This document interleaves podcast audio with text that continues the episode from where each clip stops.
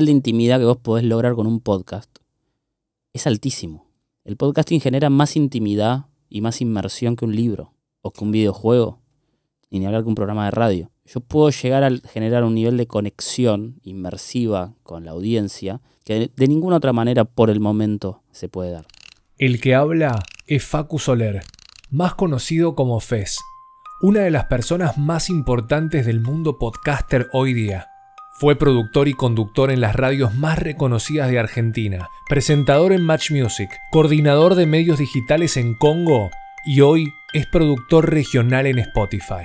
Acompáñenme a conocer en profundidad al cerebro que está atrás de bombas como los últimos días de Maradona o La Cruda. Soy Milo Piñataro y este es el primer episodio de Fun and Friends. Bienvenidos. Va a ser muy íntimo lo que voy a hacer voy a llegarle, voy a hablarle al oído a un montón de gente, pero le voy a hablar al oído, de la manera en la que le habla casi sus pensamientos. Entonces ahí vas a encontrar un montón de betas y de ahí, bueno, hablemos de fútbol, o, riámonos, o emocionémonos, o contame una historia, eh, o contame una charla con otra persona, pero siempre desde lo íntimo. Si revisas los podcasts que le van bien, vas a encontrar hosts que conectan con su audiencia desde un lugar muy íntimo. Y muchas veces por ahí es con la risa. Pero en el fondo hay algo encriptado que tiene que ver con, con algo bien de adentro de la audiencia. Te pongo un ejemplo, en Correo No Deseado, eh, que es un podcast que hacen Connie Ballarini y Malena Ginsburg, hay un capítulo, es, de humor, es un podcast de humor. No te cagas de risa desde que empieza hasta que termina. Hay un capítulo que el otro día lo volví a escuchar y es eh, Malena revisando la dieta que hacía de chica.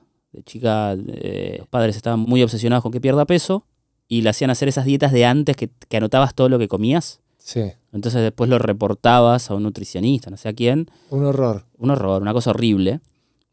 Lo, hacían, lo hacían cagándose de risa y lo repasaban.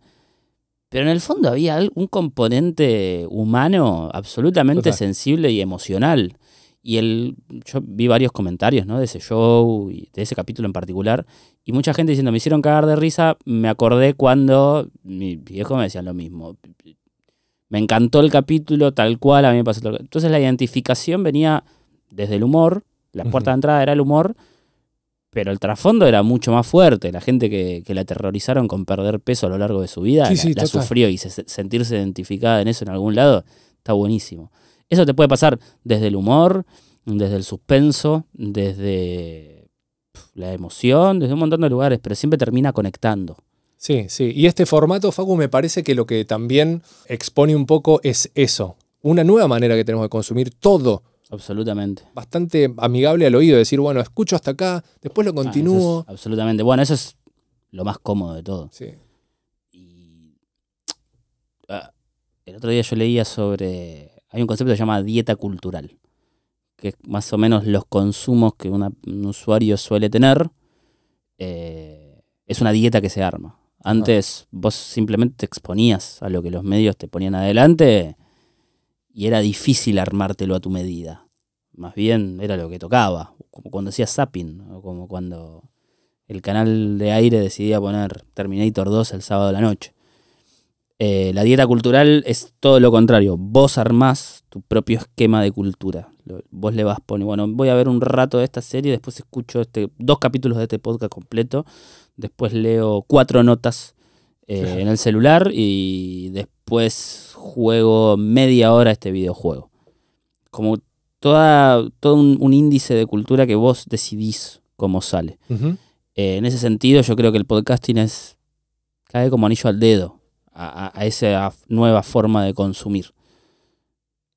Te, aparece y vos vas decidiendo cómo, si me lo devoro entero, todo lo que hay y lo que habrá y lo que va saliendo, si lo dosifico, si lo escucho de esta manera, si igual me se ve y lo terminé de escuchar todo. Eh, es importantísimo eso. Por eso creo que está creciendo tanto, porque va de la mano con el consumo de hoy en día. Sí, total. Siguiendo un poco esa línea de lo que me decís, ¿qué pasó? Con Caso 63. Y es un éxito. Tiene un gran guion que es de Julio Rojas, uno de los mejores guionistas, por lo menos que a mí me tocó trabajar. Eh, Es una historia increíble y al margen de eso es una historia que entendió muy bien el formato. Es íntima. Eh, te habla al oído. Es. Tiene. Está todo bien hecho en caso.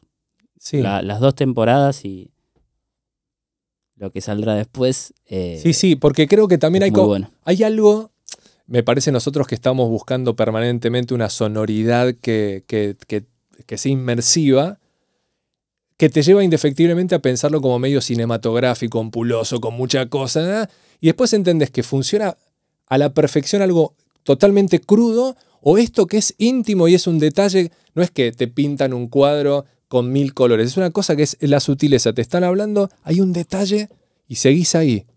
Caso lo que tiene, para mí, de característica principal es, bueno, primero un guion de puta madre. O sea, ninguna buena historia se cuenta sin un guion a la, a la altura. Y ahí Julio es, es- es un gran guionista. Y después tiene un, un componente muy teatral. El teatro suele ser más minimalista. Es una persona Claro. hablando con otra, cuando hay un movimiento es muy marcado Claro. no podés, no, no tenés tanta profundidad arriba del escenario, por ende vos tenés que ser muy vivo con, con lo que mostrás y lo que no. Que es diferente a una película en la que hay efectos especiales y CGI, explosiones, Total. y brillo y toda la bola. Entonces, eh, creo que lo que funciona es eso. Eh, no, no desafía a la escucha, sino que más bien te, te sumerge y te hace que, que estés ahí, que estés viendo al, al- al querido Pedro Reuter, a la doctora Aldunate y todo. No sé, no quiero spoilearle a nadie si nunca lo escuchó, lo, lo recomiendo que lo Tienen haga. dos temporadas. Hay de esto- dos temporadas y, y quién sabe si se viene la tercera. Pero que también viaja por todo el mundo. Obviamente tiene una adaptación, no es que simplemente se traducen, porque hay una idiosincrasia, Sí, sí, hay claro. formalismo. Tiene su versión en la India, tiene su versión en Brasil, Paciente 63 se llama. El actor que hace de Pedro Reuter en, en Paciente 63 en la versión brasilera es Seu Giorgi, El el cantante. cantante, sí. Eh, que es una celebridad en Brasil, Total. es una personalidad. Pero sí, Caso es, es un ejemplo, y además es Made in Latinoamérica, ¿no? Sí, que es un montón. Es una ficción Sí. nuestra. Bueno, nuestro es Diego, y un día llegó ese proyecto. Hoja en blanco, ¿eh? Total, anda para atrás. Me interesa, pero por porque dentro de los Una- highlights es una linda personales, historia. me parece que tuyo sí, en tu carrera fue- Es, lo sí, es. lo más grande que hice en mi vida, sin lugar a dudas. Cuando murió Diego, que fue en noviembre de 2020, yo recién había entrado a Spotify. Yo entré primera, segunda semana de noviembre y la tercera semana de noviembre se nos va Diego. Y me acuerdo que estábamos hablando con un compañero que vive en Los Ángeles, con Lee, y con mi jefe, que es argentino, con Nacho Gil, que le mando un saludo. Eh, y decíamos, pensábamos como, qué figura, porque eh, Lee, que es, eh, es estadounidense, no, sabía la perfección, ¿no? De Diego. Y es loco porque, viste, Estados Unidos es bastante endogámico, ¿no? Como que Total. las cosas por fuera tienen que ser muy grandes las figuras para que Total. entren a ellos. Ellos es Michael Jordan y él decía, para mí el deportista más grande de la historia es Michael Jordan. Yo decía, no, para mí el deportista más grande de la historia es Diego Armando Maradona y probablemente el mundo piense lo mismo que yo. Este, y, empezamos a, a decir cómo, cómo contaríamos esto en un podcast. O sea, cómo abordaríamos a Diego en un podcast porque sabíamos de que iba a haber un sinfín de consumos culturales alrededor de Diego. Porque acaba de morir y porque Por todo lo que representó. pero lo que pasa es que una historia es mejor contarla cuando tiene un final. Entonces, si, tenés, si vas a contar a Diego, te- al tener un final es más sencillo, no más fácil, pero era un poco más sencillo. Entonces dijimos, ahí empezamos a, a pensar, nos empezamos a quemar la gorra con Nacho y dijimos, contemos cómo fue eh, lo, lo último de Diego, la última parte. ¿Por qué se murió Diego? ¿Por qué dejó este planeta? Que era una pregunta, sí, está bien, alguien va a decir, bueno, tuvo un paro cardio Sí, respiratorio. sí, puede ir a lo técnico. Pero porque, ¿cómo llegó a eso? ¿Es verdad lo que dice esta parte, esta otra parte? Y ahí empezó como una idea original nuestra. Eh, una idea original para, para contar aquí en Argentina, por eso empezamos a pensarlo, empezamos a producirlo, nos asociamos con Adonde Media, empezamos a trabajar con Mariano Payela.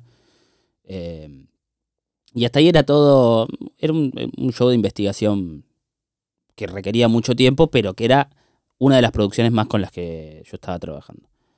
El tema es que en cierto momento genera una atracción muy grande y me dicen, estaría bueno adaptar esto en portugués y en inglés con características similares a como lo estás contando. Acá ya estábamos trabajando con Matías Martín. Entonces, bueno, delimitamos el perfil de, de Matías, lo que representa, que es periodista deportivo, que conoció a Diego, que tenía una historia para contar.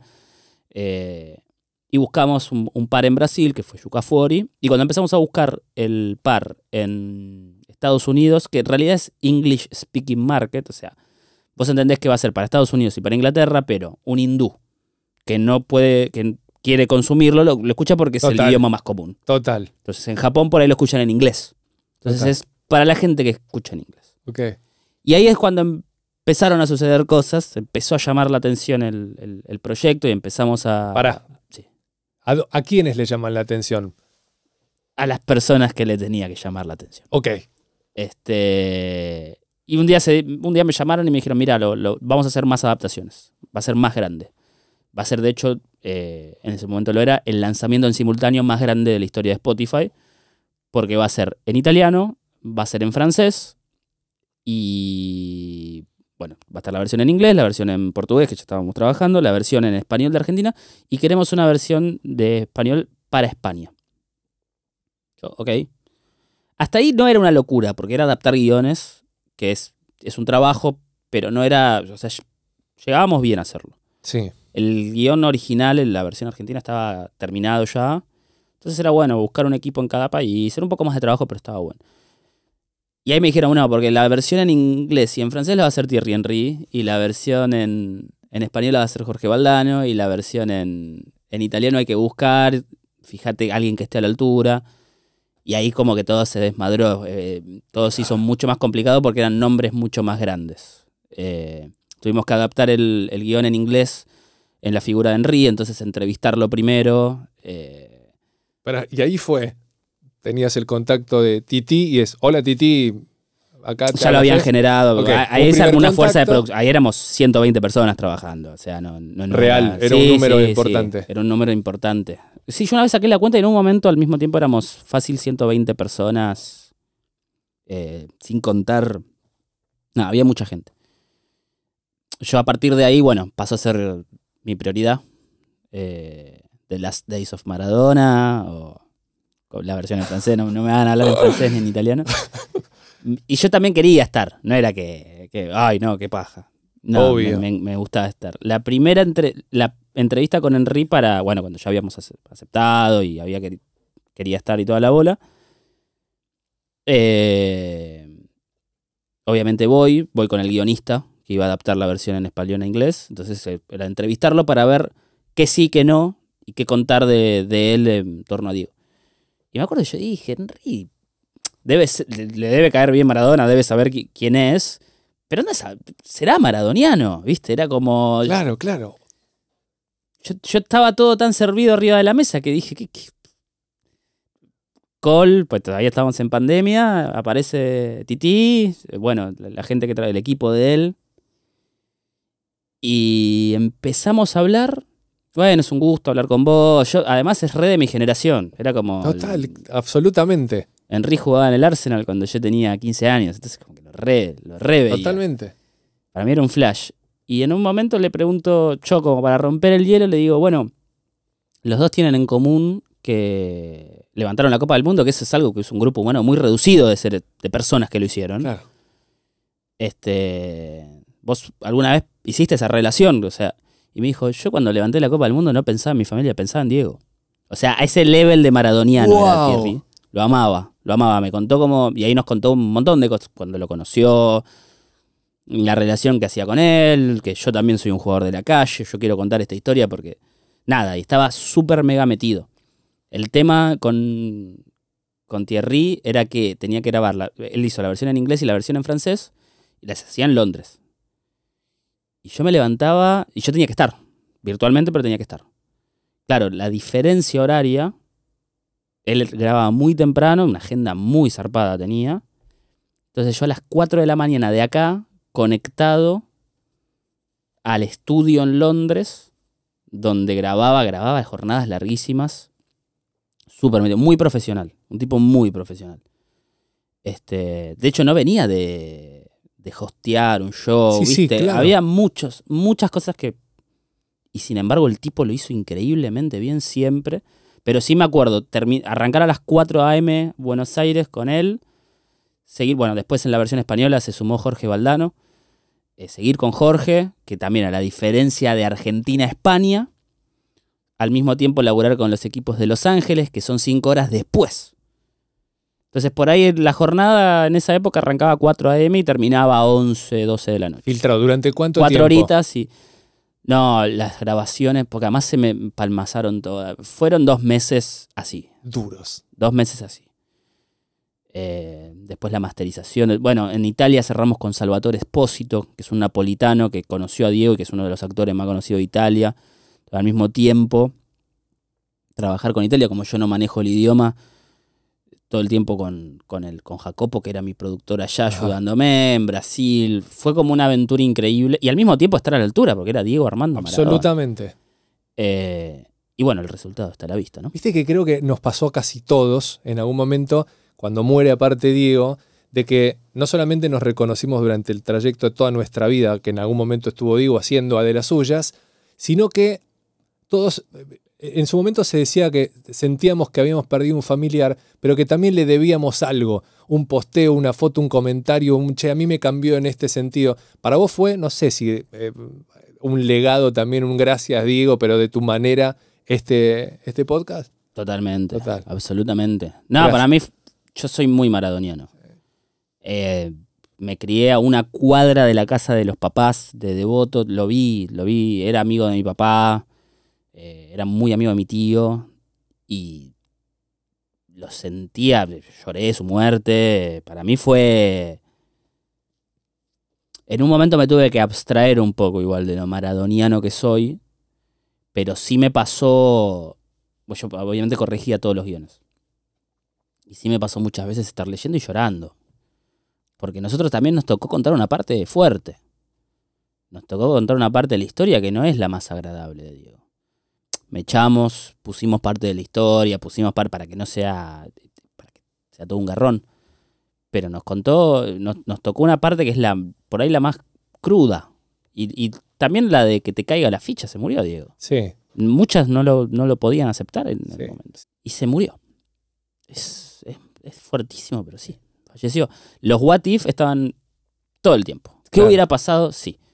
Y por ahí Diego estaba hoy y por ahí estaba bien. Porque ¿cuántas veces renació? Esta fue la primera parte de Foreign Friends Confesito. Si quieres escuchar la segunda, quédate.